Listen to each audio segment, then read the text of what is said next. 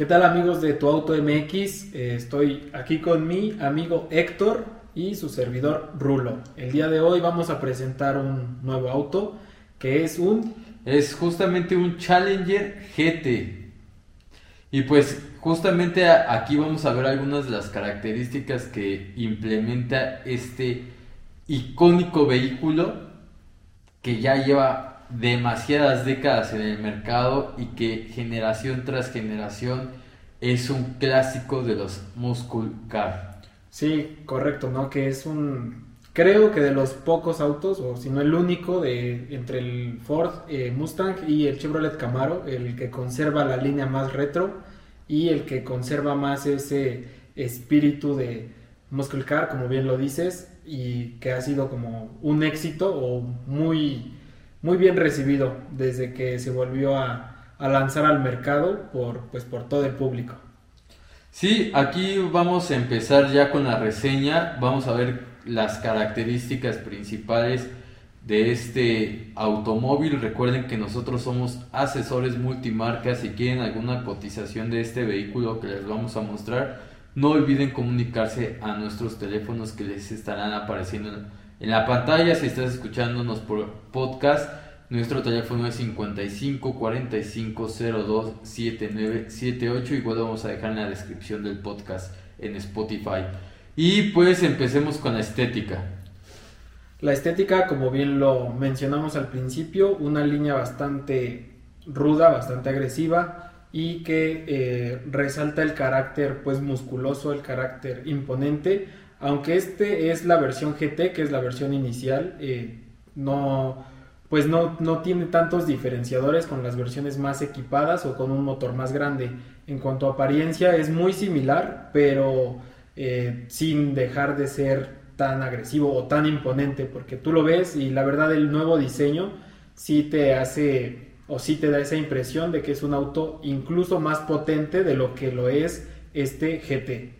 Sí, realmente sus faros, sus líneas gruesas, como bien lo dices, su trasero es realmente eh, pues bastante ancho.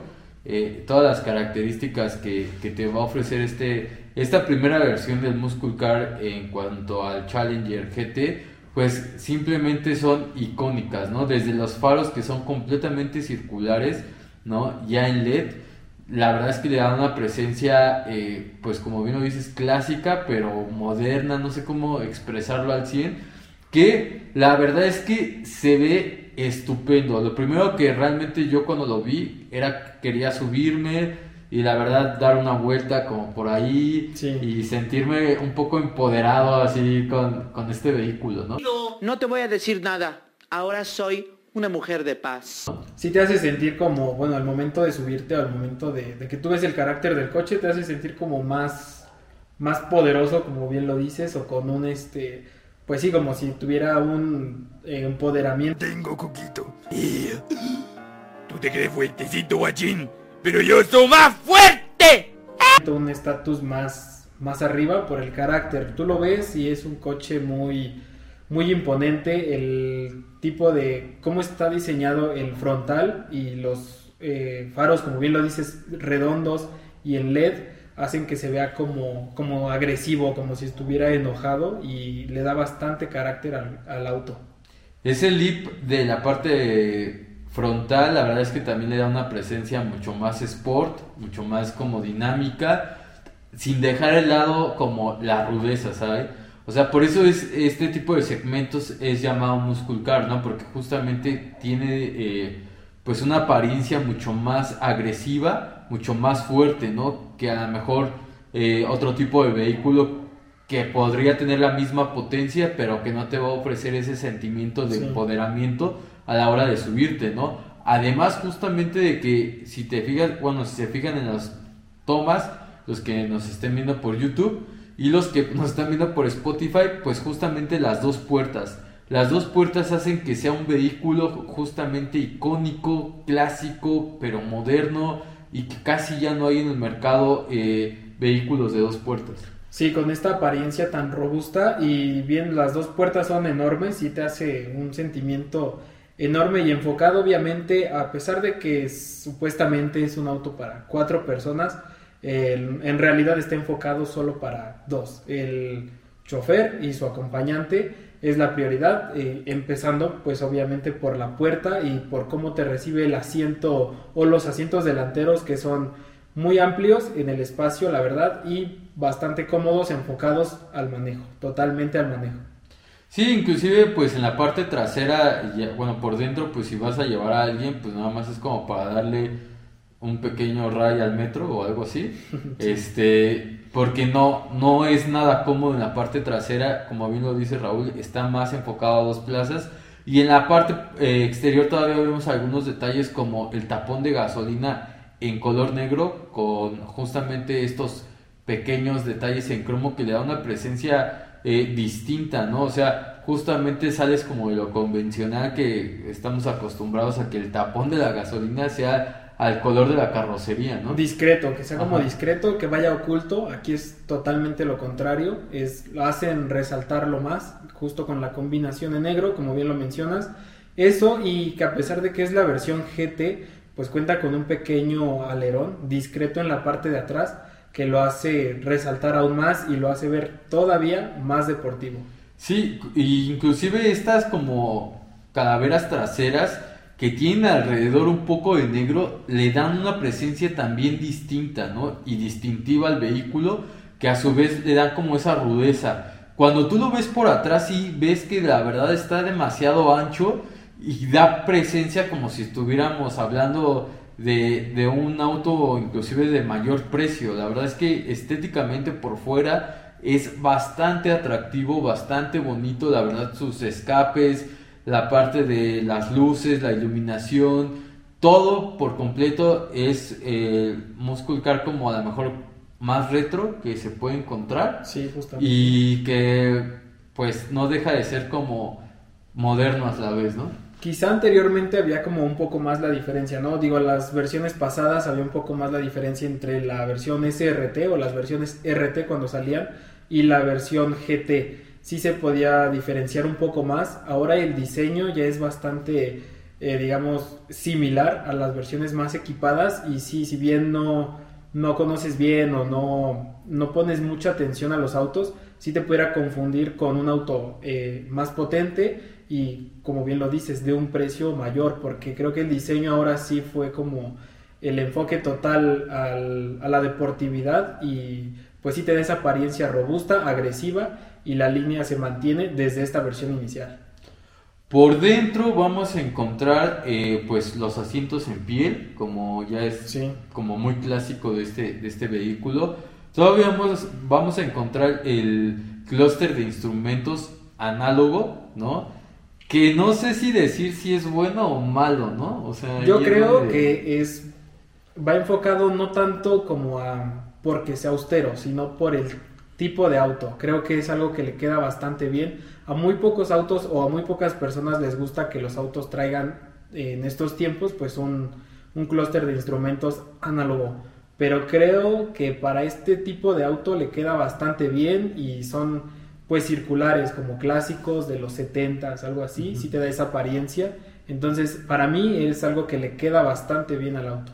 Sí, le queda muy bonito, la verdad, pero pues yo soy de esos que les gusta como que sea digital. No me termina de encantar. Cada quien los- sus gustos. Aquí ya entra más en gusto. Y pues vamos a encontrar eh, pues un volante completamente igual forrado en piel, ¿no? Forrado en piel y con un look deportivo. Sí se ve deportivo. Al momento de que tú tocas el volante, también te da esa sensación de pues de que tú llevas el, control, de que tú tienes el mando. Un, un volante bastante maniobrable y bastante agradable al tacto para este tipo de auto. Una pantalla de 7 pulgadas eh, cumple con las funciones necesarias, es decir, vas a tener Android Auto y Apple CarPlay, vas a tener, lo- te va a enseñar los modos de conducción, cómo estás economizando la mejor combustible, cómo estás manejando y demás, el tipo de revolución que estás utilizando, este, los asistentes del auto, ¿no? Cuánta gasolina tienes y demás, como lo indispensable este tipo de vehículos tampoco es, esperamos que tenga a lo mejor la tecnología de un Tesla o algo así. Es justamente enfocado más a la motorización, al diseño y a esta nostalgia de que pues en algún momento todos vimos un eh, Challenger en la calle y crecimos con la idea de que algún día tendríamos uno. Entonces, pues la verdad es que cumple con las características esenciales, necesarias, y pues la verdad a mí me pareció bastante agradable. Eh, sí, bastante agradable. También los materiales, por ejemplo, como el, el contorno de la pantalla, por así decirlo, es como un acabado aluminio. No estoy seguro si es aluminio, pero sí te da esa sensación como de un metal con un buen acabado. Y como lo dijimos al inicio, va enfocado al, al conductor porque la consola te envuelve desde la consola central hacia el tablero y el clúster, enfocada al piloto. Y creo que la ubicación de la palanca también es como todo enfocado al, al conductor y te da esa sensación de pues de control y de mando de- del vehículo. Ahora aquí viene lo interesante del tipo de motorización que es de tres, bueno, trae 305 caballos de fuerza con un motor de 3.6, es V6, ¿no? Este, y pues el problema es que pesa 2 toneladas. Sí, un motor bastante pequeño para el auto y para el peso del auto, porque pues como lo resaltamos al principio, es un auto robusto, un auto grande y el motor pues sí se me hace que es muy pequeño para el tamaño del auto y para el peso del auto. Y el precio es de 870, ¿no? 870 mil pesos. Entonces, la verdad es que aquí viene la pregunta de Oro, ¿te lo compras o no te lo compras? Sí, sí me lo compro, sin problema. Yo soy fan del Challenger, yo me lo compro. Sin tema, a lo mejor no es el motor más potente, a lo mejor no te va a dar esa velocidad, pero el diseño para mí, el, la presencia que te da el auto, lo vale todo. No sé, yo estoy como enamorado de ese coche, entonces yo sí me lo compraba. Justamente vemos a Raúl que está diciendo o está tratando de convencer a todos es- aquellos apasionados del Challenger. Porque yo realmente, o sea, es que justo, ¿no? Sí. Tú estás pensando en eh, eh, como fan, ¿no? Claro. Pero, o sea, yo tratando de verlo como al otro lado y tratando de hacer una compra inteligente, yo no me lo compraría, por ejemplo. Por el precio se me hace muy elevado. ¿No? Eh, con eso prácticamente te co- puedes comprar un Formentor con 310 caballos de fuerza, mucho más veloz, tracción integral. Este solamente es tracción trasera. ¿no? Y pues eh, más deportivo, con siento que hasta ahí con mejores acabados. Puede ser que sí, pero eh, no sé, un Formentor es totalmente otro segmento. Digo, por el precio. cuatro puertas, eh, un auto pues europeo, un motor turbo. Sí, quizás te da un mejor rendimiento, mucho más velocidad, más prestaciones, pero si lo que quieres es tener un auto americano o con ese espíritu americano y quizás no tienes porque la diferencia entre el GT y ya un SRT es bastante, es muchísimo la diferencia. Entonces, si digamos no está en tus posibilidades adquirir un, un SRT y tú quieres un auto, un muscle car, esta es la versión o esta es la opción indicada. Tengo que decir que de los Muscle Car, a mí en lo particular es el que más me gusta. Sí, pero no sería la compra que yo haría con ese con ese precio. Con ese con ese dinero yo no me compraría ese automóvil no yo me compraría mejor un Formentor inclusive me iría por algo más barato como un Cupra León que bueno ahí sería debatible no tracción delantera nada más 300 caballos y sí. casi casi lo mismo. Entonces yo creo que por el precio me iría por un Formentor. Igual el Cupra León podría estar dentro de mi radar. Este, y bueno, por el precio a lo mejor hasta un Audi A3, ¿no? Por ahí así. O sea, hay como, por el precio hay ya como ciertas eh, opciones que puedes Sí. este, adquirir con ese costo, ¿no? Pero no significa que sea el mismo segmento, ¿no? Si comparamos a lo mejor un Mustang, este, el EcoBoost, ¿no? Podría ser. Con el Challenger y el O Camaro. el Camaro RS podría ser. Quizá el Challenger de los, digamos, de estos tres que son su segmento, pues es el más lento, es el que menos rendimiento te va a dar, quizá. Pero no sé. Pero es el más bonito. O sea, yo que no, yo la verdad, como se los decía, yo no soy fan de los Muscle Car, ¿no? Sí, no. Entonces yo no soy En nada absoluto. fan de ning- así las marcas a mí americanas casi no me gustan, Sí, ¿no? no, casi no. este, entonces dentro de ese, esos automóviles o esos tres automóviles que acabamos de nombrar, sí, para, para mi gusto, o si me tuviera que quedar con alguno, me quedaría con el Challenger sin lugar a dudas, ¿no? Aunque es más lento, aunque tal vez, eh, digo, un poco, ¿no? Tampoco... No, sí, digo, un es un poco, poco, ¿no? Tampoco es como la gran diferencia, ¿no? Pero sí se me hace con el diseño más bonito de, de- de los tres, ¿no? Sí, el diseño como con la combinación perfecta, más retro y pues con la tecnología o con los avances pues modernos, porque ya si te vas al Mustang, me parece que ya está como que el diseño exterior es bastante no sé, como refinado, como que ya lo hicieron demasiado, no sé, para mí se me hace como muy muy delgado, como muy Bueno, quita- quitando al GT500, ¿no? Pero es que no es el segmento. Sí, o sea, digo, sí, el EcoBoost, ajá. ajá. Y el Camaro RS también se me hace como que pierden o perdieron esa esencia de pues de robustez, de un auto más este más agresivo, como el estilo americano, siento que sí se perdió en estos nuevos diseños y el Challenger lo mantiene y lo, lo mantiene de una forma, a mi gusto, perfecta, ¿no? Sí, la verdad es que eh, es un vehículo que sí, sí te sientes poderoso. Lo digo como nada fan de, de los Muscle Car. Te sientes muy poderoso, te sientes diferente, inclusive podría decir que un poco vaquero por ahí, algo así, ¿no? Sí. O sea, eh, bastante bien, ¿no? En comparación a lo mejor justamente un Cupra, ¿no? Que pues no, no, nunca vas a tener esa apariencia en la calle de, de algo tan fuerte, ¿no? Así como tan agresivo, ¿no? El, el Challenger justamente cumple, cumple con esa función. Lo ves Sí. y sientes que es agresivo. Aunque a lo mejor ya después, ¿no? Ahí Claro, compitiendo, sí. ya, boom, Pero- hablamos de otra cosa, ¿no? Pero tú lo ves en la calle y, digamos, ¿no? Hablando un Cupra o algo así, puede pasar desapercibido. En el tráfico, en la calle, pasa desapercibido. Pero tú ves un Challenger y jamás pasa desapercibido. Creo que Claro. eso es algo que, que el auto tiene, como que esa magia. Y eso es algo que a mí me gusta, que es, a pesar de que es un auto, quizá no con las mejores prestaciones, pero es un auto que jamás va a pasar desapercibido y que siempre va a resaltar sobre los demás precisamente por el diseño que tiene. Claro. Entonces, pues Raúl justamente en conclusión se lo compraría por el diseño retro, Claro. por esta parte de que es fan, ¿no? De los Challenger, porque le gustan demasiado los, los Muscle Car, ¿no? Sí, y en general el, el Challenger es de mis favoritos, si no es que el favorito, y el moderno pues obviamente más.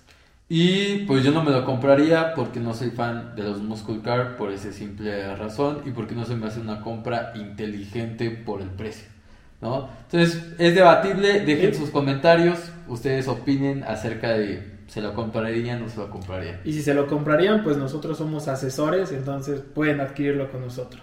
Justamente recuerden este pues compartir este video, darle like, activar la campanita de notificaciones y además eh, dejar sus comentarios. ¿Alguna otra cosa? Sí, como siempre lo digo, estamos también en Instagram, en Facebook, en TikTok y este mismo video eh, también lo subimos como podcast en Spotify, entonces los que no tengan la posibilidad de ver el video también lo pueden encontrar la reseña en Spotify. Sí, así que si tú estás eh, directo a tu trabajo y escuchando este podcast a través de Spotify, recuerda suscribirte también a nuestro canal de Spotify. Y pues les mandamos un saludo a toda nuestra comunidad de Spotify. Y asimismo, pues en este caso por mi parte sería todo. Así es. Hasta la próxima.